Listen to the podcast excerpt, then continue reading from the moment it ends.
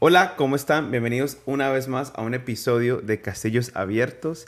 Este es el episodio número 5, el 5, y tengo el placer y el gusto de estar hoy aquí con mi hermana y mi cuñado. Eh, mi hermana favorita, porque no es la, bueno, es la única que no tengo. Tengo una hermana menor, pero pues de sangre, mi hermana, pero era la favorita desde que naciera la otra. Tratando de arreglarla, no sé cómo arreglarla, pero aquí como estamos en Castillos Abiertos, eso no pasa nada, le damos como sea. Pero real. quiero aquí presentar aquí, ¿cómo te llamas tú? Beatriz Suárez.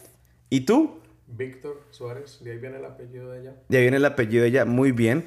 Mi hermana se casó con Víctor. ¿Hace cuántos años llevan de casados? ¿Cuántos, Vic? Ah, pero ya empezamos. Ya, pero pues sí, sí, pronto. Bueno, bueno. Vamos a cumplir 10 años por la iglesia 10 en años. diciembre y ya los completamos por matrimonio civil en enero. Perfecto, Diez. perfecto. Bueno, ustedes saben que ya han escuchado de pronto el podcast. Espero que hayan escuchado, si no, Sí. eh, no son parte de mi familia. Obvio. Eh, y como saben ustedes, aquí no tenemos un libreto, no tenemos lo que vamos a preguntar, solamente tenemos un tema. Y, y vamos a hablar hoy de, de la vida de ustedes dos. Pero más que todo, más que todo de- del tiempo que pasó, para entrar un poquitico en contexto, el tiempo que pasó desde la primera vez que ustedes se vieron hasta la segunda vez que se volvieron a ver 14 años después. Vamos a hablar de eso, de muchas cosas más, pero es importante. eh, eh, I think- yo creo que es muy importante hablar de esto. ¿Por qué? Porque este, hay personas que se pueden, eh, they can relate with you, se pueden relacionar con ustedes, se pueden identificar con ustedes de, lo que, de lo que está pasando, de lo que ustedes hacen, hicieron y siguen haciendo. Pero también, este, pero también vamos a hablar preguntitas así poquito a poquito y vamos empezando. ¿Quién quiere empezar? Yo. Sí, Eras una vez, obviamente por co- corto, es que por corto por eh, por, Por te- tiempo. por temas de tiempo. Bueno, los, bueno. So, mm, yo siempre, desde la primera vez que vi a Víctor, he estado loca y perdidamente tragada de él. Vam- desde el vamos día- bien. Desde el día en que lo vi, o sea, yo lo amé. Y entonces yo le dije a O sea que vez- se puede decir que hubo amor a primera vista aquí, Sí, total. To- de tu parte. Víctor, ¿qué dice el público? No, yo es que yo no creo que le amor a primera que exista, Eso fue de pero- otro podcast. Pero sí puede haber atracción, ¿no? Y de ahí ya el resto. Pero tanto Bueno. como amor, yo no creo. sí. No, no, no. A mí sí me No encantó atracción. desde que lo vi. Ajá. Y entonces um, yo le dije a que me lo presentara. Yo tenía 14 años. O sea, estamos hablando de 26 años atrás. Hace mucho tiempo atrás. Entonces tenía 14 años, yo lo vi, me gustó. Yo desde hace rato ya lo había visto. Tomábamos el bus en el mismo lugar del colegio. Entonces yo le dije a una amiga que me lo presentara y, y ya empezamos como que a hablar y como una relación mm, de novios, pero súper PG, o sea, súper era una, era, ingenua. era una relación de novios sana, se puede decir. Muy sana. Muy sana. Sí, tenían 14 años. Yo, yo estaba, yo era ¿Cuántos años tenías tú? 18. ya. 18, Yo no uy. Aquí- pero ¿Y legal- tú? pero es legal en 14. Colombia, es Aquí, papi, se iba en la cárcel. En es En, ese tiempo todo era legal, papi, Sí, pero tranquilo. Para no quedar mal. No, pero sí era. eh, y de hecho, es una de las cosas más chéveres, ¿no? De que hubo fue porque yo la llevaba mucho tiempo a ella en vida, en, como decimos en Colombia, en calle. Eh, pero yo esa, ella siempre la vi como una niña en el sentido de. Yo nunca me. Eh, Se te fue la mano. sí, como que una mala intención, si se puede decir. Desafortunadamente, tampoco es que supiera hacer las cosas muy bien en ese, en ese tiempo. Y terminé lastimándola de nuevo, pero no fue, pudo haber sido mucho peor, ¿no? Yo ella siempre la respeté mucho en el tiempo, en ese tiempo que, nos, que estuvimos de novio en Colombia, pero eh, no pasó a mayores, ¿no? Claro. Muy sana. No, no siempre, no, nunca O sea, puse la última vez- una mano encima, pues, y nada, nunca mala intención. Siempre era como que había algo Muy que me pre- no era tanto eso, sino que había algo como que me prevenía sobrepasarme con Y ella. yo creo que era la bastante. inocencia que tenía mi hermana en ese tiempo. Ella, yo no tenía, yo no era muy No, yo inocente. sé que no, pero de pronto esa inocencia te paraba a hacer cosas porque quería respetar. No te lo puedo explicar exactamente. Hay algo que te sí, paraba. algo Hay algo que te paraba. me. Wow. que te paraba, ¿no? Que sí, Te detenía. sí, te detenía, te detenía. Muy buena, muy buena. Pero después pasó el tiempo, ya volvemos otra vez a la- esta parte. O sea, la persona inocente y ya cuando la conociste, tremenda corrompida. Otra vez. No. ¿No? ¿No era corrompida? Como que, o sea, No, aclaremos. Estoy Aclaremos- preguntando porque no sé. Aclaremos Porque- tiempo. Estamos, porque es que lo que pasa, espérate, lo que pasa es lo siguiente. O sea, yo digo corrompida porque de pronto, o sea, de pronto, este, Que ya había vivido. esa fue tu pensamiento, no sé. Ya había vivido mucho más, Ajá. obviamente. Oh, ok, vivida. Ok, bueno, entonces, bueno, ¿qué pasa? Fueron Ok. novios, hubo inocencia, ¿y qué pasó? ¿Cómo, ro- qué pasó? Bueno, entonces en ese momento, pues mis papás eh, se estaban separando, nos mudamos para los Estados Unidos, eh, pues no había text, no había email, no había WhatsApp, nada de esa vaina. Entonces como que no, nos- nunca nos despedimos. Como que simplemente nos terminamos por el tiempo. Cuando Bueno, él- hubo un inconveniente ahí, yo metí las patas, pero Oh, verdad, casi se me pues, olvida. obviamente ya se enojó. A ver, ¿cuál fue vi- ese conveniente? Lo vi con mi vecina, ¿Lo viste? O sea, que te montó los cachos. obvio. O sea, o sea que mm, te vio a ti inocente y hasta no le pudo tocar nada. Obvio, se fue con la y se metió con la bandida de la cuadra. Con la buenona de la cuadra, obvio. No. Si estás No, no, no, escuchando esto, pero- bandida, sorry, bandida. No. No, no, está bien. No vamos a decir los nombres, pero la mujer vivía dos casas a mí. O sea, ni siquiera tuvo la decencia, No, si quieres De- el nombre. ni siquiera tuvo la decencia de, de hacerlo lejos, sino que lo hizo a dos casas de mi casa. O sea, yo lo vi desde mi casa. Eso es tener pantalones. Eso es tenerlos bien puestos a los, 14 a los 18, 14 años, obviamente. Eso es lo que pasa. Son las hormonas. Bueno, entonces tú te, te rompí el corazón Sí. y ya. Sí, ya nos Sí, mudamos no, para no, acá no. y nunca más volvimos a hablar ni nada. Yo me acuerdo que sí me quedé como con el carnet del colegio de él que él me lo había regalado. Y eso lo tuve muchísimos años. De la escuela militar donde iba Víctor. Sí, lo tuve muchísimos años. Y lo voté porque mi exnovio me lo vio y me dijo como que lo votara. ¿Quién es este man? Casey. No, no, no, no. Oh. Tu novio te dijo No que... names. Dios mío. No, este man lo es gringo, tampoco entiende español, no que se abra. No tiene ni idea. Ok, buenísimo. ¿Y qué pasó?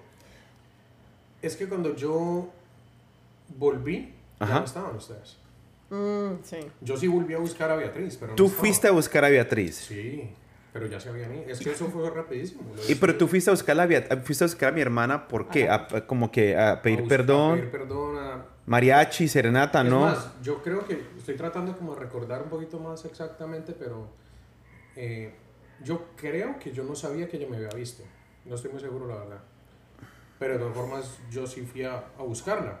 Yo creo que sí, ella como que me mandó para el carajo, pues, y- Pero yo como que Obvio. después fui a pedir perdón y todo eso, pero usted ya no estaba, ni pregunté en la casa enseguida, no, yo fueron del país. Y yo como que, ¿cómo así? Eso Sí, fue una no- cuestión como de 15 días y ya. Oh, wow, ya nos hemos venido para acá, para Ya. Estados Unidos. Correcto. Ok. Entonces, bueno, pasó el tiempo. Pasaron pues, un montón de años. Pasaron un montón de años. 15 pasaron años. ca- 14, 15 años, Sí. ¿no?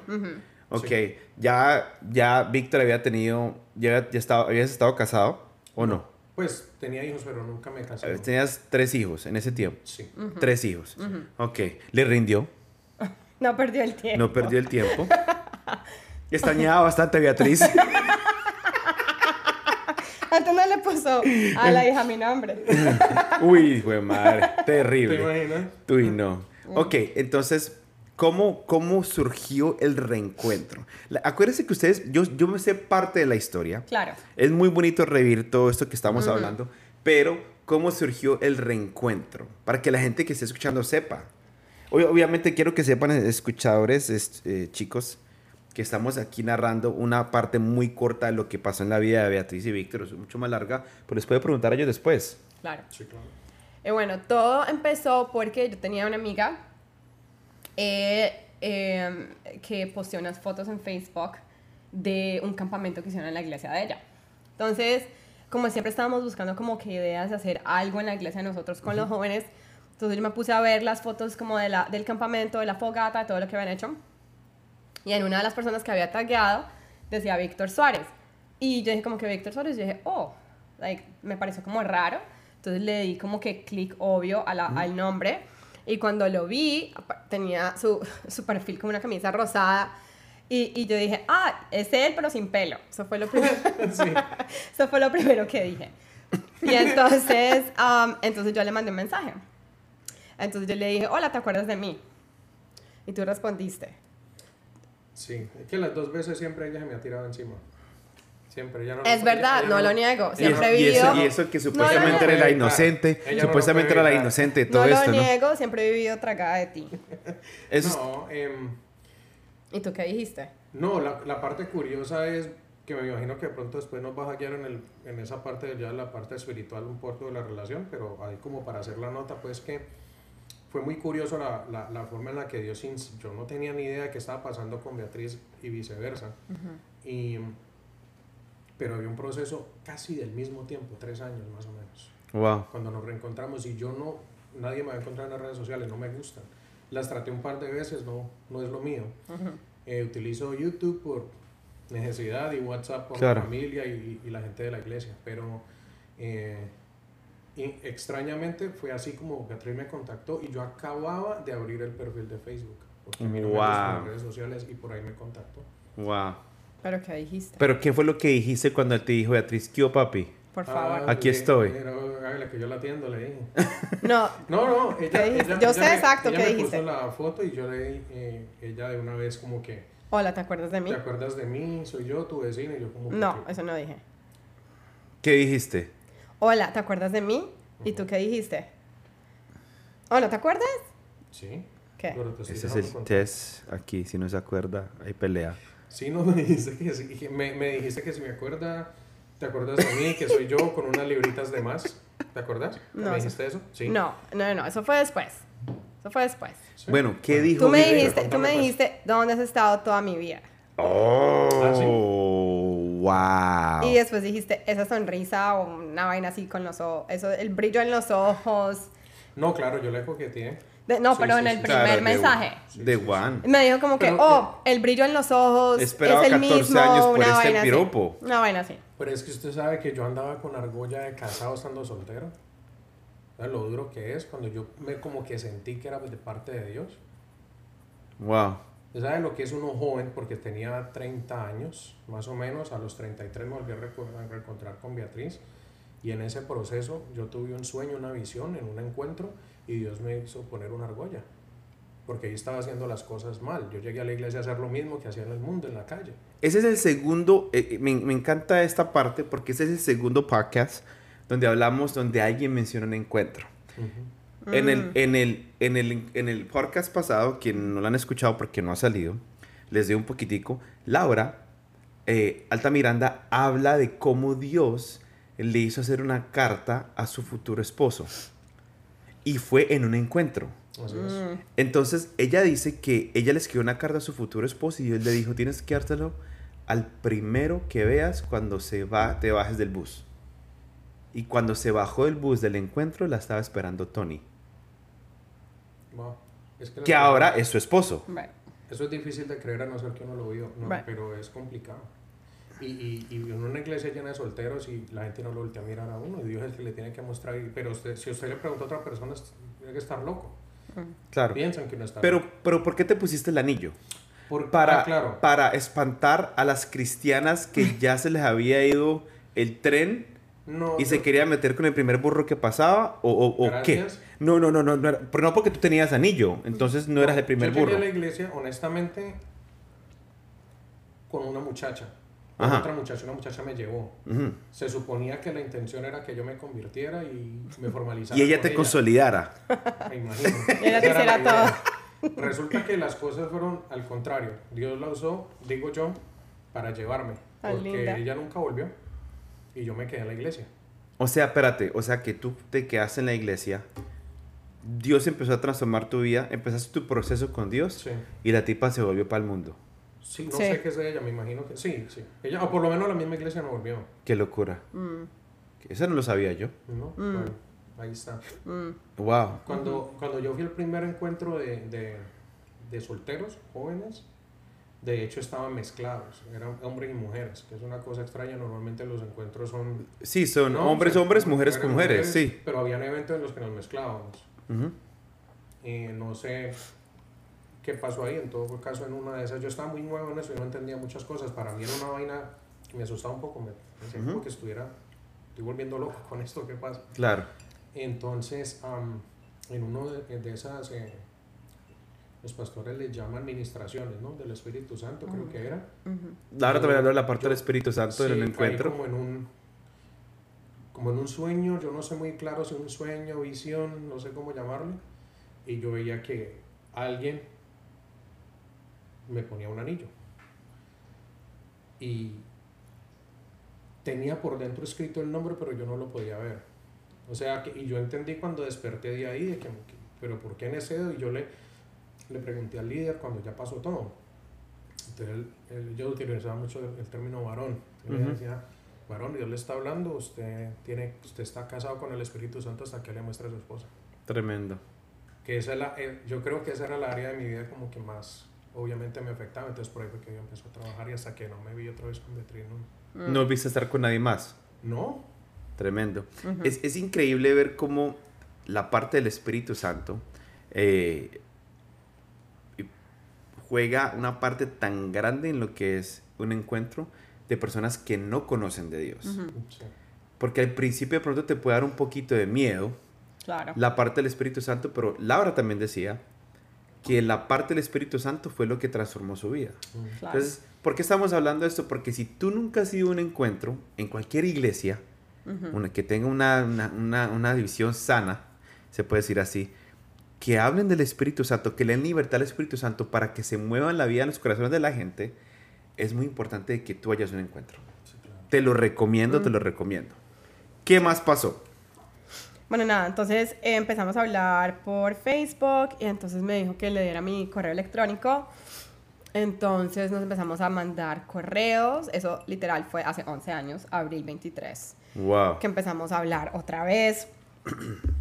Y, ah, o sea, primero para mí, en ese momento no hubo como que ah, este va a ser mi esposo, jamás. Era como que chévere haberme encontrado con mi primer amor. Como que chévere haberme encontrado con un amigo, con alguien con el que siempre me sentí cómoda, me sentí tranquila. Em, fue, fue esa parte. O sea, tú querías entablar una amistad. Claro, yo, o sea, yo al principio no me metí como, como Yo, que yo- a mí este en tipo... cambio sí se me revolvió el, el espíritu. man. O sea, se cambiaron los Fue papeles. una cosa impresionante. Yo no Cuando re- ella era niña, se le rompió Sí. todo a ella. Y ahorita fue eh, No, al contrario. fue una cosa que yo sentí, perdón por la interrupción, es como que yo sé que suena medio, para la gente que no lo entienda, de pronto hasta religioso, no quiero aparentar eso, pero es como yo lo viví, ¿no? Ujú. Pero yo siento, y aún después de 10 años, yo siento que han sido una de las manifestaciones del Espíritu Santo en mi vida más fuertes que he sentido. Tremendo. Porque yo estaba sentado, no tenía en Colombia acceso pues, a internet privado, sino que en Colombia creo que todavía hay cabinas donde la gente, ¿no? Sí. Como negocios, vos entras y Sí, de internet, internet cafés, cosas así. Entonces estaba en una sala de esa y me dio por entrar al Facebook porque yo no uso, ya lo expliqué. Sí, Cuando estaba la invitación de amistad y el mensaje de Beatriz, a mí se me todo. todo, como que y yo me acuerdo que yo literal le pregunté, "Señor, ¿es ella?" Si es ella, que las cosas fluyan y que sea pues, quiero confirmación. Y el Señor te dijo, corra, Hágale. hágale, hacia ella. No, pero era muy Ah. raro. O sea, ya después yo vi que estaba acá y yo dije, ok, ¿es o no es? Porque estamos a cuántas millas de distancia. Sí. Tiene más papeles Tarzán que yo. Entonces, ¿cómo Sí. me voy para allá? Ya no se van a ir para acá. Entonces, Claro. Pero yo me sentí, cuando yo me reencontré otra vez con Beatriz, por eso le dije todo lo que, lo que estaba sintiendo. No me dio ni pena, ni temor de rechazo, ni nada, sino que Bueno, me pareció muy chévere encontrarme. Yo, yo sí sentí. sí, se emocionó Conexión, tanto que hasta sí. me asustaste. ¿Oh, sí? O sea, te friqueó un poquito que te ha echado. Sí, porque- Te echó los perros en full force. No, estábamos hablando por correo electrónico normal y un día me llamó. Y cuando me llamó y yo le escuché la voz, el, o sea, el corazón lo, tenía, lo sentía aquí en la garganta. Y hablamos, o sea, no trabajé ese día. Hablamos desde las 9 de la mañana hasta el lunch, la hora del lunch. O sea, hablamos como cuatro horas de seguido. Y seguimos hablando, y ya hablábamos y, y ya hablábamos y como que a la semana todos los sentimientos de niños eh, volvieron. Mm, Y, y yo me acuerdo que, bueno, no, no sé si cuánto, en el, cuánto tiempo había pasado, pero sé que no había pasado mucho tiempo. Y Víctor me dice, o sea, me, me quiero casar contigo. Y yo le dije como que, wow, like, wow, ¿quién? No, bye, Cálmate. chao. Y entonces le dije, no, no, no, Vic, o sea, no. Le dije, no. Tampoco en la primera llamada, ¿no? Pero sí. No, pero sí, o sea, él, como te digo, él sí estaba más decidido y yo dije como que no. Pero te asustó. me asustó demasiado que, él- o sea, le dije como que no, terminemos, porque, o sea, lo- y yo me acuerdo que te dije, no sé si te acuerdas, yo le dije, yo le dije, yo no quiero estar con un hombre que tome decisiones por emoción. Sí. Sí, ya me dijo. ¿Así te lo dijo? Sí. Sí. Le si vas a tomar decisiones, Wow. si estás diciéndome a mí, prometiéndome matrimonio por emoción, no lo quiero. Pero, ¿Tú le hiciste por emoción? un- acuérdate que yo te propuse noviazgo primero. Yo sé, pero, Yo no salte de una al matrimonio, pero sí, pero sí fui yo y rápido. mm, pues de De una. tres años de vigilia, hermano. Claro, exactamente. Sí, entonces, entonces de ahí yo le dije como que no, mira, mm, yo pienso que los dos tenemos que tomarnos un break porque eso está muy intenso, porque yo sé que tú estás seguro, Dios ya te lo reveló, que yo soy la mujer de tu vida, pero a mí Dios me lo tiene que revelar a mí y yo tengo que estar segura yo. Entonces, eh, Eso está así. Está así, eso. Ya. sorry. Tranquilo. Entonces Casillos yo, abiertos, aquí todo pasa. Entonces yo le, le dije a mi mamá. Entonces Víctor y yo nos dejamos de hablar como por un día o dos días. ¿Cuánto duró? Wow, mucho, qué break No tan largo. no duró mucho, en realidad, no duró mucho. Y entonces yo le dije a mi mamá, como que mira, pues o sea, yo como que me volví a hablar con Víctor, obviamente mi mamá conocía a Víctor. Entonces mi mamá, pues obviamente no le gustó el hecho de que ella tuviera hijos. De que Víctor tuviera hijos. Sí, que sabía que iba a ser un problema. Entonces mi mamá me dijo como que yo, pues no estoy de acuerdo, pues como con esta relación. Ajá. Entonces, mm, yo había, aunque ya estaba grande, o sea, tenía 29 años, pero yo en ese momento dije, o sea, si mi mamá me está diciendo que no, o que no aprueba, pues no puedo seguir. Porque pues vamos a estar en cumpleaños, navidades y todo eso, y esto va a ser un problema si mi mamá no está de acuerdo. Entonces, yo me acuerdo que fui a, pues, a como a mi lista que yo había hecho de- del hombre que yo quería. La famosa lista que La famosa gente. Y esa lista, pues no había, no había un hombre con hijos, no había, no, o sea, no, no, ex- no existía eso, y pues mucho menos. Pero había muchas otras cosas que en la lista yo no tenía y que, que tuve eh, completamente de Víctor de una. Víctor me da a mí una. Voy a llorar, porque voy a llorar ya. Todo muy rápido. ¿Cuánto duré sin llorar? Ah, Víctor me 22 da- minutos. Víctor me da una estabilidad emocional que yo jamás había tenido. Una, una fundación fuerte en la que piso y yo sé que, que no me caigo. Eh, y trae mucha alegría a mi vida. Entonces, eh, eso no estaba como que en la lista, como que yo me sintiera, me sintiera estable, me sintiera segura, protegida. Entonces, am, bueno, pues mi mamá, yo le dije a Víctor como que duramos sin hablar como un par de días. Y entonces, gracias. Y entonces, entonces yo le dije, mira, eh, sí, o sea, yo sí tengo sentimientos por ti, pero pues ahora mi mamá está, pues está en contra de esto. Casi que no, sí. Mi suegra quería, quería yerno gringo. Y ahora te ama. Y entonces, ¿y qué pasó? Entonces tú hablaste con ella, ¿verdad? Sí, lo que pasa es que yo tuve, yo tuve, yo siempre estuve acompañado por ese líder y Beatriz se enoja conmigo, pero es un defecto que tengo con las personas con las que me relaciono a diario, yo no me grabo los nombres, Ajá. pero yo siempre tuve el, el- la guianza de ese man. Eh, Dios le bendiga, donde quiera que esté. Sí, Eh, sí, porque la iglesia ya no existe desafortunadamente. Em, pero él era un hombre muy maduro, sobre todo lo guiaba muy bien a uno en esas cosas que tenía que ver con las relaciones. Eh, y el principal temor a mí de aventarme, le he dicho en buen colombiano a Beatriz, fue porque yo ya tenía mucho recorrido con respecto a ella, tres hijos. Yo le traje todo eso y le dije, pero vos quién crees que me va a aceptar a mí? Y le dije, a- le dije, ¿te ha hecho falta? Le dije, pues no, la verdad no. Le dije, pero Dios no te ha confirmado nada. Entonces, vos- si a vos te confirma Dios, te pone una mujer en tu vida que ya tenga hijos, vos la, la vas a juzgar, a juzgar por eso sabiendo que viene de parte de Dios. Le dije, no, mijo, entonces cuando sea una mujer que venga de parte de Dios, esa va a ser una de tus mayores confirmaciones, no tiene por qué juzgar tu pasado. Tremendo. Te va a amar a ti y a tu pasado, con todo lo que venga detrás. Em, y, de- y él me dijo, usted tiene que hablar con confianza, de decir lo que está sintiendo y Dios hace el resto. O sea, el líder te dijo, láncese, papá. Sí, Perdón. tírese. Bueno y, que- y bueno, y ya para adelantarnos un poquitico Sí, más, sí. terminamos en Guatemala. Yo me acuerdo que terminamos en Guatemala. mi mamá ya lo aprobó porque mi mamá fue la que te ayudó con el pasaje. Sí, Sí, O te lo regaló, algo así. sí, me lo- Sí, te lo regaló. Y terminamos en Guatemala todos en el 2011, junio del 2011. Creo que fue junio, julio Claro. del 2011. Pasa el Claro. tiempo. Y ahí fue cuando en una conferencia en Guatemala en Casa de Dios y ya se hicieron ustedes novios. Sí. Pero eso fue de una, ¿no? Se vieron y pi- pico y qué tales, ¿no? Sí, ella me robó un beso. Ella dice que no, pero ella me robó Beatriz un beso. siempre no ha para sido un poquito yo, lanzada. yo jamás, ¿por qué lo tengo que negar? Claro que sí, tú eres mío, venga para acá.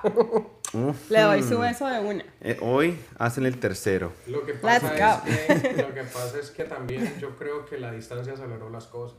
Claro, Es muy obviamente. difícil. Y de- uno sabe que si uno realmente está interesado en esa relación, en esa distancia, hay muchos obstáculos y tentaciones y problemas. Claro. Y ya no. estábamos muy grandes también. Entonces sí, como que ya cada uno sabía lo que quería y en, en Guatemala formalizamos. Yo me acuerdo que íbamos en un carro y tú me dijiste, yo estoy serio con tu hermana, yo voy serio con tu hermana. Sí. Y yo le dije, Guay. papi, se quiere tirar usted en EGU, se quiere montar en EGU, hágale, pero yo no recibo, no recibimos en la casa de evoluciones. Y a mí siempre me gustaba mucho lo- algo que dice Víctor, como que yo digo, men, o sea, Víctor es el que se aguanta a mi hermana. Pero Víctor nunca lo ha visto así. Y nunca, y nunca, y yo creo que nunca me ha dicho, es que me tengo que aguantar a tu hermana. Eh, bravo, papi, me le quito el sombrero, la gorra, el la de mariachi, de duende, pero, no, mentiras, pero, este, me, siempre me gustó mucho la seguridad con que fuiste por mi hermana y siempre me gustó mucho, o sea, que no te importaba tu pasado. Aquí va una pregunta. ¿Qué tan importante fue, fueron esos tres años para ti? ¿Y qué tan importante fue el esperar para ti después de romper con tu última relación que fue Casey? Y esperar, eh, esperar para que llegara el, el uno del otro. En esos tres años, como tú lo dijiste, fue un proceso muy fuerte para los dos. Beatriz salía a cruceros sola. Tú te ibas a, a cruceros de soltero sola. No, a las ba- sola. Sola. A Puerto Rico sola. Fui, viajé mucho sola, ¿Qué tan importante fue ese tiempo? ¿Quién va primero? ¿Vos? si quieres. Pues para mí fue importante porque ah, yo me acuerdo, a ver, o sea, eh, Casey me terminó a mí por teléfono después de, no sé, tres años de relación. Dios te bendiga, Casey. Y Donde entonces... quiera que estés. y entonces Thank you. Gracias. gracias. Y entonces, yo me acuerdo que estaba, o sea, yo estaba obviamente llorando porque pues, o sea, yo ya tenía una película de vida con él en la cabeza. Y entonces yo me acuerdo que le dije, ok, Dios, así, ok, God, así toda dramática. Ok, voy a hacer las cosas a tu manera, porque la- a mi manera como que no me están funcionando. Mm. Eso fue como que muy, una, la- siempre he dicho, es una, la oración más simple que he hecho y a lo mejor una de las oraciones más poderosas. Y yo le dije como que ya no quiero hacer esto a mi manera, sino a tu manera. Entonces, ¿qué quería decir eso? Quería decir que iba a tomarme un tiempo para estar sola. Em, y siempre he estado como que en relaciones, en relaciones largas. Entonces, como que me, me un tiempo para, para salir conmigo misma, para acordarme, like, go on a date with myself, you know, like, salir conmigo, acordarme lo nice que soy, acordarme lo awesome que soy. Y como que volver a sanar mi corazón y a prepararme para otra persona. Ver los errores que cometí en esa relación y como que prepararme para, para recibir la otra persona, la otra relación. Entonces, eh, fueron tres años donde realmente serví en todo lo que había en la iglesia. Serví en la iglesia, estaba ocupada con las cosas de la iglesia, eh, borré números de amistades que nada que ver, eh, como que cambié mi vida, como que di un giro. Y, um, y decidí guardarme físicamente decidí guardarme no solamente eh, de, de mi corazón, sino también mi cuerpo. Em, obviamente, pues yo tenía 29 años, no, esta- no era virgen, em, no em, tenía como que un sentido de que era realmente honrar mi cuerpo en, en ese, en ese momento. y decidí eh, guardar mi cuerpo para ese que iba a ser mi esposo y darle a mi, a mi futuro esposo ese regalo de, de guardarme físicamente y mentalmente, emocionalmente, lo que veía, lo que escuchaba y realmente prepararme para él. O sea, era importante sanar el corazón antes de meterse en una relación. Y yo creo que es, es increíble, es, esto es, y es increíble ver esto y cómo Dios opera. ¿Por qué? Mateo 6:33 dice lo siguiente, buscar primeramente el reino de Dios y su justicia y lo, y lo demás vendrá por añadidura. Beatriz, me imagino que tú también, decidió encargarse o fijarse en el reino de Dios y su justicia y Dios se encargó de su corazón. Sí, yo creo que de parte mía en esos tres años yo no, yo no serví mucho. Yo estaba en un proceso de aprender. Mm. Yo, cuando tengo la, la- la oportunidad de hablar con hombres, ahora que tenemos, somos líderes, vamos a decir que el grupo es relativamente pequeño, pero hay gente que lo escucha y viene por consejería a uno. Ujú. Yo les digo que yo estaba aprendiendo a ser hombre, realmente. Wow. Porque culturalmente y por crianza, desafortunadamente, yo vengo de un hogar disfuncional, ¿no? Ujú. Crecí como hasta los 11 años con mi mamá. Después me fui para mi, donde mi papá, que mi papá tampoco sabe- sabía ser papá. Ujú. eh, O sea, él es huérfano. Entonces, eso creó una cantidad de problemas y una masculinidad tan equivocada en mí que yo creía que lo que yo estaba haciendo estaba bien. Era normal porque yo se lo veía hacer a él. Saltar de una mujer a otra y uno cree que es... Y la sociedad le aplaude eso al hombre. O sea, cuando el hombre lo hace, no, este man es un duro, no le, eso, no le faltan las viejas ni nada. Cuando la mujer lo hace, la juzga. Mm. Entonces, eh, en ese proceso eh, de esos tres años que os preguntabas ahorita, yo diría que si lo pudiera resumir, yo estaba aprendiendo a ser un hombre de verdad. Y sa- sabes qué me gusta lo que tú dices de, de esto, de que estás aprendiendo a ser hombre, que hay algo muy importante en tu vida, es que Dios te agarró y ¡dum! de una. O sea, tu cambio fue extremadamente radical, estilo, o sea, Jesús, radical. Y algo que me gusta más, que tú nunca le echaste la culpa a tu papá por la forma que te, que te crió. Porque si hemos hablado muchas veces de tu papá, tú siempre dices lo mismo, mi papá no sabía lo que estaba haciendo. Porque, mm, y yo no le echo la culpa a él. Mi that's all he knew. He didn't know better. No sabía más. No sabía, no sabía más qué hacer. Y además era huérfano. Él me dio de lo de, de lo de él, me dio lo mejor. Mm, Lo que pasa es que no puedes dar de lo que no tenés. mm, tremendo. Pero yo soy, no estoy, modestia aparte, no estoy tratando de ser, ¿cómo se le dice a eso? Hablar de mí mismo bien, pero eh, los buenos valores que yo tengo como hombre, ¿no? Culturalmente hablando, socialmente hablando, son por él. Un Mm. trabajador, honesto, nunca me he robado un peso, no le he quitado un peso. Yo me voy a trabajar enfermo, eh, lleno de ronches, eh, con gripa, con COVID. O sea, yo tengo que responder por, por mi familia. Yo todo eso se lo debo a él. La Ujú. responsabilidad, el sentido de disciplina con mi trabajo y con mi responsabilidad y todo eso. Eso me lo inculcó él.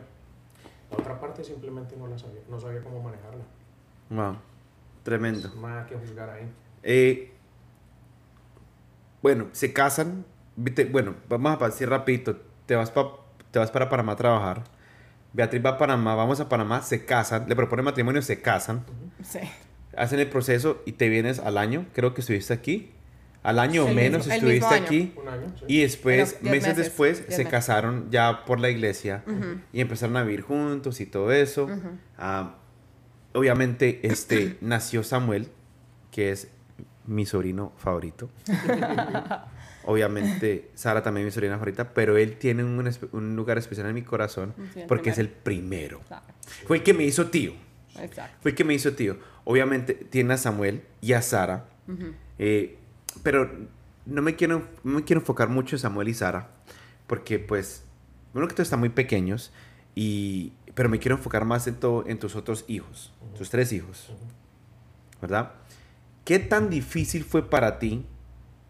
No para ti, porque tú ya los tenías, entonces no fue tan difícil, no solamente casarte con un hombre que tenía tres hijos, Mm. que tiene tres hijos, y de repente te empaca dos más. ¿Qué tan difícil fue eso? Hay que ser dramáticos aquí en Casi de. Pues mira, yo no me había casado con Víctor todavía y, y mi amiga, mentora, Bar- pastora Bárbara, Mm, me dice, o sea, ¿estás segura? Tú sabes esto. ¿Estás segura? Yo creo que yo sé esta Porque son tres niñitos. ¿Qué tal que le pase algo a la mamá Mm. hoy y te quedas, ¡pum!, con tres niñitos de una sola? Y en realidad yo no lo había pensado de esa manera. Y yo dije como que, wow, o sea, es, es crazy. Um, pero, em, o sea, siempre le he dicho, Víctor es un papá soñado, es un papá soñar. Entonces, el verlo como era de papá mm, me dio como un, un, como un glimpse to the future, como un, un vistazo al futuro de cómo iba a ser él de papá. Y es un excelente papá, lo puedo decir yo. Es excelente papá. Viene mamado. Víctor, los- para los que no saben, Víctor es. ¿Cómo se le dice eso? He's a truck driver. Sí. Un camionero. Sí. Un pues, camionero menos. que. Para poder. Este, podcast lo estamos grabando aquí porque está aquí en la ciudad. y, y viene cansado. Y lo primero es a, a jugar con sus hijos. Mm. A jugar con Samuel. Ah, Es un excelente papá. Y, y el tiempo que tiene con los... Ayer lo vi jugando con agua con los niños, el sábado lo vi jugando con agua, ¿no fue? Siempre se Entonces, mojan, juega con las eh, muñecas, o sea, todo. Es un papá soñado. Entonces, todo eso es muy difícil. Para ti, ¿qué, qué fue lo más difícil? Because at the- al final del día llegaste con baggage, llegaste con maletas. Mm. ¿Qué, ¿Qué tú sentiste? ¿Cuál era tu expectativa? ¿Qué era lo que tú esperabas de Beatriz? O nada. No, eh, tuvimos muchos problemas al principio, Mm, porque yo estaba entrando al mundo de ella. Yo era el, entre comillas, el intruso. ujú. O sea, ella no se estaba moviendo conmigo. Yo era el que me estaba moviendo con una mujer que lleva mucho tiempo soltera. Que ya tenía que contar conmigo para sus horarios, para sus gastos, que fue unas peleas tremendas al principio. Eh, para... Ella estaba acostumbrada, a todo le ponía el rótulo mí, pero Ah. eran realmente sus cosas. Yo traía una, un backpack, creo, ¿no? Sí, sí. Sí. Entonces, un morral. Entonces, y era verdad, pero sonaba terrible, ahí me daba una rabia. Mi carro, mi casa, mi, y yo a veces le decía, pues yo sé que esto, pero no me los entregues. Teníamos problemas. Claro. Sí. Una cosa es el noviazgo, pero ya la convivencia genera problemas más graves. Entonces, yo creo que yo tenía expectativas de que todo iba a ser más tranquilo y terminamos teniendo muchas, muchas, muchas dificultades, pero que se superaron, ¿no? Antes del matrimonio por la iglesia, ¿no? Claro, claro, claro. Pero no, yo creo que se superó bien. Yo creo que la ventaja era que los dos ya estaban muy maduros también, ¿no? Para resolver esas cosas, eso ayudó mucho. ¿Tú crees que hasta este punto cambiarías algo o tú dices ha valido la pena? Ah, ¿de cómo hicimos las cosas? No, no, de todo. De lo que estás viviendo ahorita con, con, con- con Beatriz. No, no, no, yo no cambiaría nada. ¿Y tú, Beatriz? No, yo sí cambiaría algo.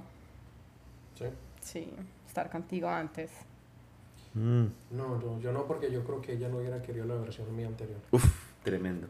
Oh, Yo tampoco creo. Yo tampoco creo. Sí. El, el valor que yo en Cristo le puedo dar a una mujer ahora es tan genuino, tan bonito, tan diferente, hermano. Yo terminé relaciones por peleas muchísimo más simples de las que tengo con Beatriz ahora. Ay, pero uno como hombre sabe por qué termina esas peleas. Claro, pero el problema es que yo siempre le huía a todo. Yo no quería el problema, no quería el drama, no quería la confrontación. Cuando vos sabes que vos tenés que perseverar con tu pareja como Dios persevera con su iglesia, porque nosotros somos la esposa de Cristo, así nos llama la iglesia. Cuando, eh, cuando vos entendés eso como un principio de vida, vos te quedas a pelear. Claro. Siempre. Ya no te vas. Ya sabes que esa mujer es tu mujer Tremendo. y que hay que amarla, hay que verla como Dios la ve, hay que entenderla, hay que respetarla porque es una princesa de Dios. Y hay que, hay que seguir, ¿no? Eh, no, yo creo que yo creo que esa versión mía no hubiera resultado muy bien. Yo creo que tenía que pasar y haber vivido todo lo que viví. Sí. Eso no cambiaría nada. El tiempo de Dios es perfecto. Y es perfecto porque yo creo que todos nos hemos encontrado en un momento de que, bueno, yo le decía a Dios, Señor, pero si yo te hubiera conocido antes. Señor, discúlpame por todo lo que yo hice. Señor, Igual. Señor, Señor, Señor. Y me acuerdo que un día, un día Dios me habló claramente en mi cuarto y me dijo, pero es que tranquilo. en el momento que me conociste era el momento que yo había terminado para que tú me conocieras. Sí. Mm. La Biblia dice en Hechos que Dios, He appoints the time. Él eh, pone los tiempos, los territorios donde vamos a estar puestos nosotros en esta tierra. Sí. Entonces, eh, es, es muy lindo ver todo esto. Y, y es, obviamente, ustedes, para mí es una pareja que admiro mucho porque, obviamente, eres mi hermana y te admiro y no te va a hacer llorar más. Pero, este, ah, yo he aprendido mucho de mi hermana y he aprendido mucho de Víctor. Si hay algo que admiro de Víctor, hay muchas cosas que admiro de Víctor que de pronto mucho tiempo, muchas veces no se la digo. Especialmente cuando vamos en viajes. En viajes vamos y es horrible viajar con mi familia, es horrible. Y yo creo que siempre salimos de pelea Sí. Sobre todo en los drive-thru. es- eh, en todo lugar. Yo me acuerdo, me acuerdo, ¿te acuerdas la pelea de Panamá? La primera pelea. La primera. Wow. No La- estábamos, ni- No, estábamos teníamos, fue- un día, teníamos un día de casados. Tener un día de casados, estamos en la miércoles en Panamá, perdidos. Que nos iba a llevar a una playa súper bonita. Yo me Era estaba quemando horrible, los pies. era horrible. Víctor se bajó del carro, eh, tiró la puerta, se fue a pie. Beatriz le gritaba, mi mamá me decía que pa mi mamá, mi mamá. No, eso fue un desastre. Sí, eso Pero yo creo que eso es lo que. Esas historias hacen la familia más fuerte. Ahora, ustedes obviamente no son una pareja perfecta. Pasan por mucho, han pasado por muchos procesos, muchos procesos. Mm, Eh, la primera pérdida, la primera pérdida del bebé, mm. la primera pérdida de bebé, después nace Samuel, nace Sarita, que Sarita tiene ciertos rasgos de que, de que no pintan bien, que gracias a Dios ya no lo es, Right. gloria a Dios, y la muerte de Daniel, Mm. que para nosotros no solamente nos dio duro a todos. Mm. ¿Cómo hacen ustedes? Y tengo que hablar de esto, lo siento honestamente, lo siento, que esto, no iba a hablar de esto, pero yo creo que es importante. ¿Cómo como familia superan la muerte de un hijo? Primero que todo, no sé si se supera o no se supera. Y no te puedo decir, hey, te entiendo porque yo no he pasado por eso. Y no quiero pasar. Honestamente. Pero tú, siendo la esposa, porque él no, era, no es tu hijo, Mm. ¿tú cómo has aprendido a lidiar con esto? Y tú, como papá, ¿cómo has lidiado? ¿Cómo has manejado esto? Me imagino que no lo has superado, ¿no? Obviamente no. Eso no se supera. No se puede. Eh, hay que seguir viviendo. Hay mucho amor para dar todavía, aunque el corazón le falte un pedazo. El resto de tu familia te necesita, no solamente como sustento, como hombre de la casa, sino efectivamente, o sea, pues vos describiste ahora las actividades con los niños, por ejemplo, Mm. entonces hay que seguir siendo papá, hay que seguir siendo esposo. Tuve una pelea grandísima con Dios, yo no pensé que fuera a volver. Mm. Mm, me acuerdo. Eh, Mm. pero yo creo que uno de todas formas no puede pelear con algo en lo que no cree, ¿no? Entonces, no, eso fue, con Dios me peleé bravísimo, no, no pensé que fuera a volver, y honestamente eso no es algo lo que uno se recupera, uno no sabe qué hacer. Hay momentos en los que la vida coge su normalidad, su cotidianidad, y vos te sentís mal, es como que sentís que lo estás olvidando, entonces tenés que meterte en el sufrimiento otra vez porque te sentís mal de estar completamente feliz. Mm, Es muy difícil. wow. Em, sobre todo tan inesperado, el niño murió como en 72, ¿no? 36 horas se me murió. Una estupidez, un virus, el dengue que no se suponía. Y en cuestión de horas se complicó y se murió. Fue una cosa demasiado, demasiado rápida. Y no, no, yo no, no creo, yo, yo creo que eso, eso no se supera. Yo creo que se aprende a vivir con eso. Mm, Muy duro. Este, para los que no saben, Víctor tenía un hijo, o tiene un hijo, se llama Daniel, que falleció hace un año, Un año, sí. hace un año atrás, Mm. eh, en Colombia por, por causa de dengue. Que cuando nos dijeron que tenía dengue, Sí, es como un que- dengue. Sí. ¿quién se muere de dengue? Right. ¿Sí me entiendes? Right. Eh, ¿tú, cómo lo, ¿Tú cómo lo manejaste? ¿Cómo ustedes como familia salen de un dolor tan grande como esto? Porque aquí están. Siguen juntos.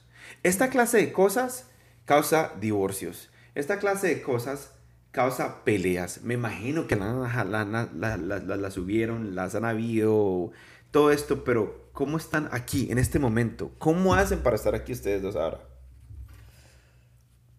Mira, perdón.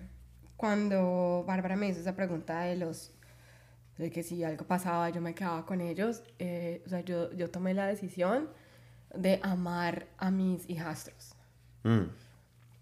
Y em, en ese momento, hace 11 años, Daniel tenía, en ese momento tenía uno, dos, dos años, dos años, tenía dos años. Wow. Entonces, pues a través de nuestra relación nosotros lo vimos, yo lo vi crecer y, y a los otros dos hijos también. Y mm,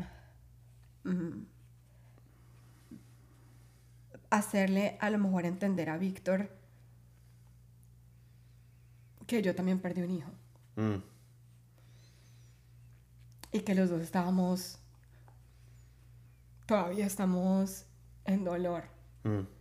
Y todavía estamos pasando por todo. Y el no entender, la rabia, mucha rabia. Yo creo que eso es lo que a mí más me ha dado porque porque yo no quería que algo así le pasara a mi esposo. Mm. Ni siquiera lo pensé como al niño. Y no sé si fue equivocado o no, pero yo decía, ¿por qué le está pasando esto a mi esposo? Mm. Y yo entré en una crisis de nervios. Ah, pero en ese momento yo tenía que estar ahí para Víctor. y, y, yo no sabía qué hacer. O sea, yo no creo que nadie sabe qué hacer en ese momento. Mm. Es como un miedo, como uno no sabe. Entonces, yo lo único que hice fue estar ahí para él. Y yo le dije, le dije, le dije, yo sé que tú no quieres hablar con nadie, no quieres ver a nadie, pero aquí estoy. Y aquí voy a estar. Y aquí me quedo. En las buenas y en las malas que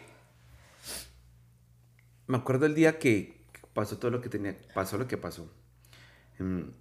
Fuimos a Legoland a los días después, que fue horrible. Horrible. Porque tocaba celebrarle cumpleaños a, Samuel. Mi hijo Santiago cumpleaños al otro día del entierro de Daniel, imagínate. Buah. tuve que hacer. Estaba enterrando a Daniel un viernes. Y celebrando, el, cumpleaños del otro a Santiago el sábado. Hoy, hoy ¿Qué, Hago, ¿Qué hago con Santiago? Mm. Tengo que seguir siendo el papá de Santiago. Y, y toca seguir siendo papá. Y, hay que celebrar su vida. Hoy, hoy Cristiano Ronaldo, hoy que es 18 de abril, la esposa de él está embarazada, tuvieron gemelos, una niña y un niño, y el niño se murió. Hoy. Y lo que escribieron fue, aunque tengamos el dolor de que el niño se murió, hay que estar alegres por la niña. Tenemos que cuidar a la niña. Y decía, wow, man. ¿Tú sabías eso, amor? Hoy me di cuenta de eso. No. Y entonces, eh, qué pena que lo haya hecho llorar. Honestamente, que esto no estaba, esto, se los prometo que esto no estaba aquí. pero, este... Eso es parte de, o sea... Es un testimonio. hemos pasado cosas muy fuertes, muy, muy fuertes. Desde el primer año de casados. Eh, nos han estafado, perdimos un bebé, hemos tenido al papá de Víctor súper enfermo, hemos tenido a mi mamá en la casa, hemos vivido, o sea, han pasado muchas cosas, pero nada, o sea, nada se compara a ese dolor, a esa, tristeza y, y Víctor es, Víctor es, es, un, es un hombre es un hombre increíble. Yo pienso que Dios tenía un plan para la vida de Víctor y para tu vida. Que era que en estos momentos se tuvieran el uno al otro para soportar todo lo que han pasado. Yo creo que sí. Uy, yo no sé, yo creo que... ¿Te imaginas tú eso solo? No, no, yo no lo hubiera aguantado. O si Daniel hubiera sido mi propio hijo, mi único hijo, no sé qué hubiera hecho la verdad. Porque uno piensa locura. Mm. No, me imagino. No Y me acuerdo que tú tuviste un proceso con Dios. Y me acuerdo que el pastor Javier decía que tú decías, men, yo con Dios no quiero nada. Y yo creo que todos nos hemos encontrado ahí, todos. Uy, pero uno a veces dice, ok, se me murió este, se me enfermó el otro, pero cuando es un hijo, porque yo, por ejemplo, mi pelea con Dios era, no era porque a mí, por ejemplo, la gente dice, ah, qué pesar de Víctor, ¿cómo es que esto le pasa a Víctor? Mi cosa con Dios era, no, no, ¿por qué él? ¿Qué o sea, yo era, yo, Que son qué pena, respuestas. pero lo voy a decir, yo le menté la madre a Dios, man. Sí, yo sé. Nosotros Y sabemos. yo- y yo le, y, y yo, pero, o sea, ¿qué te ha hecho? Tremendo. Mm. Es que el dolor es tan grande. Esa es la parte difícil, Mm. porque uno entiende que uno, Dios le puede tirar lo que sea. Siempre le salimos a deber, es Dios. Mm. Pero un niño de 13 años que no conocía maldad, un niño tan especial, tan bueno, tan dulce, tan bien hablado, tan bien portado. Ay, lindo. Yo no, ese era mi problema con él. Y eso es una pregunta que no vamos a tener la respuesta hasta que lleguemos Jamás. allá. Jamás. No, o sea, Y el, el seguir amando a Dios sin tener la respuesta es muy berraco. Eso se llama fe. Es muy berraco. sí, Eso se llama fe. Hay un libro que habla sobre los ángeles. Y dicen que los ángeles que pueden ver a Dios nos admiran a nosotros. Porque lo adoramos sin verlo. O sea que los ángeles nos admiran a nosotros por lo que nosotros hacemos sin ver a Dios. Y yo creo que todo esto los hace más fuertes. sí. Mira, Víctor tiene mucho amor. Víctor es un hombre que es muy amoroso y tiene mucho amor y nos ha dado mucho amor y yo no sé, yo creo que los niños han ayudado de alguna u otra manera, nos han, te han mantenido distraído, ocupado eh, y bueno, o sea, yo le dejé a Víctor pasar su proceso, o sea, Sí, porque hay que dejarlo. Beatriz siempre estuvo ahí para lo que estuvo. Eh, le ha tocado de lo bueno y de lo malo. Muchas gracias a Dios por eso. Eh, y ella siempre ha sido mi compañera ideal. Amén. Si escuchan un bebé llorando, mi hijo se despertó. Este es el segundo capítulo donde mi hijo se despierta. Em, son cosas que pasan aquí en Casillos Abiertos y no podemos hacer nada. Como dice la mamá, seguro le dejó el delfín en el sueño. Ese ha sido uno de los episodios más largos que hemos tenido, pero ya para, para poder terminar, terminemos una buena nota. Ah, si tienen preguntas para Beatriz y para Víctor, mándenme preguntas. Eh, obviamente esto es demasiado... eh, es muy... Podemos seguir hablando aquí Por 200 ahora, horas. sí. Sí, sí, sí. Contenido de lo que hay, papá. Pero lo que pasa es que hay que respetar el tiempo de los que escuchan el podcast. No se aburran. Pero yo no creo que se van a aburrir con esta historia. Créeme que no. Ah, siempre tenemos una parte sincera. La parte, la parte sincera. ah, si no han chillado, yo creo que van a chillar aquí más. Pero la parte sincera es, ¿qué tú le quieres decir a Beatriz? Yo creo que Dios tenía eso planeado para ustedes dos. O sea, yo lo creo. Que, ajá, todo lo que han pasado y terminaron juntos. Se encontraron una vez en la vida porque se necesitaban los unos, el uno al otro. Beatriz necesitaba de Víctor y Víctor necesitaba de Beatriz. ¿Qué le puedes decir tú a tu esposa, sinceramente? ¿Y tú qué le puedes decir a tu esposo, Beatriz? Hoy. ¿Algún tema en específico? No, no, no, lo que tú quieras decirle, de momento sincero. yo Arranque. Em, tú eres el mejor regalo que Dios me puede dar. Eres un hombre soñado, un esposo maravilloso, un papá de catálogo, Eh, pero mm, sobre todo Vic, um, eres un requete nuero. Tú extendiste tu amor hacia mi familia y, o sea, yo te mamá. amo, sie- siempre te lo he dicho, te amé, te amo y te amaré. Um, desde los 14 años te he amado, desde los 14 años he soñado una vida contigo y mm, le doy gracias a Dios por tu vida. Te bendigo, eres un- una persona de admirar, es una persona que siempre te, lo, siempre te digo esto, tú tienes la capacidad de amar con el corazón roto. Wow. Y eso para mí, yo nunca me he sentido que, que por la pérdida tan grande que tuviste, nos ames menos. Al contrario, siento que nos amas más. Hmm. Y nada, you're stuck with me. Pobrecito. Yo, yo, yo, y probablemente, Oh my God, I pues obviamente muchas de las personas que escuchan el, el- el podcast eh, conocen a Beatriz. Y algunas personas podrán saber lo maravillosa que es, otras personas se podrán hacer una mala idea de ella. Beatriz tiene un corazón que a veces me desespera. Eh, Y si, y si, y si hablas paja, ella no la conoces en verdad. A exactamente. veces me dan ganas, yo le digo, vos sos ¿Por qué? una Porque pelota. es una, una persona, una mujer muy emotiva. Ella dice lo que piensa y lo que siente. Ella no se guarda nada. Ujú. ¿Y por qué hice como esa introducción? Es para explicarles de que el matrimonio no es fácil. Eh, a los esposos les digo que si quieren una, o a los que estén en plan de noviazgo, si quieren una relación medianamente sana como la que nosotros tenemos, ustedes necesitan una mujer como Beatriz. Así que no, no contengan a sus esposas, a sus novias, a sus prometidas, a sus, en sus ideales, no las encierren, déjenlas ser. Mm. Déjenla ser mujer, déjenla sentir. Miren que las mujeres joden mucho, las mujeres no joden, las mujeres expresan sus sentimientos, eso es lo más sano que puede haber porque cuando no, cuando eso no pasa se llenan de odio, de resentimiento Ujú. y es un ciclo, un, un círculo vicioso que lastima el matrimonio y yo le doy gracias a Dios porque yo encontré en Beatriz una mujer demasiado genuina. Mm. No hay segundas versiones, Beatriz es lo que es. Y estoy muy agradecido porque puedo confiar plena- plenamente en ti, ciegamente en ti. Y te agradezco mucho que siempre has tenido confianza en mí. Y me echas porras cuando vienen las victorias y cuando me he equivocado nunca me lo has recriminado. Mm. Siempre has estado ahí para apoyarme, siempre.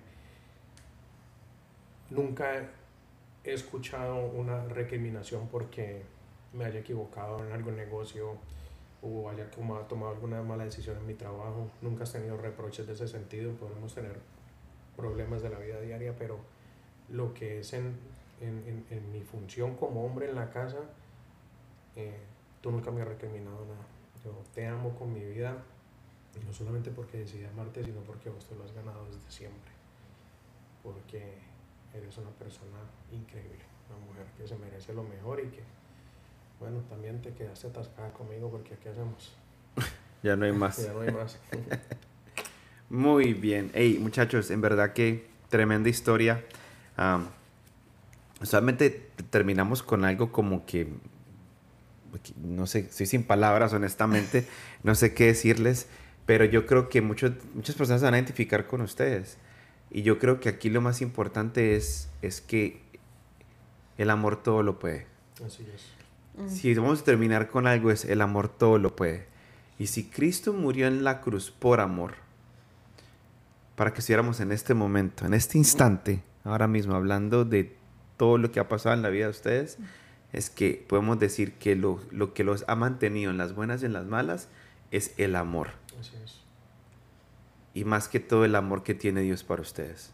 Porque si hay algo que tengo por de seguro es que ustedes son, son bendecidos, pero también son muy mimados por Dios. Sí. Así es. A veces no lo entendemos. Así que muchas gracias por ser parte de este podcast. Los amo. Gracias. Te amamos a ti. Eh, sorry por haberlos hecho llorar tanto. No, está Pero yo creo que toca hablar de esos temas porque muchas veces... Y ¿saben qué? He aprendido con este podcast que cada vez que hablamos de un tema, sanamos nuestro corazón en una área de nuestras vidas. Sí. Así es. ¿no? Entonces, espero que les haya gustado este episodio, muchachos. Muchas gracias por escucharnos. Ha sido el episodio más largo, pero no se preocupen, menos de una hora. Eh, gracias por escuchar Casillos Abiertos. Que tengan buenas noches, bendiciones y los amamos. Chao, chao. Chao. Chao. Gracias.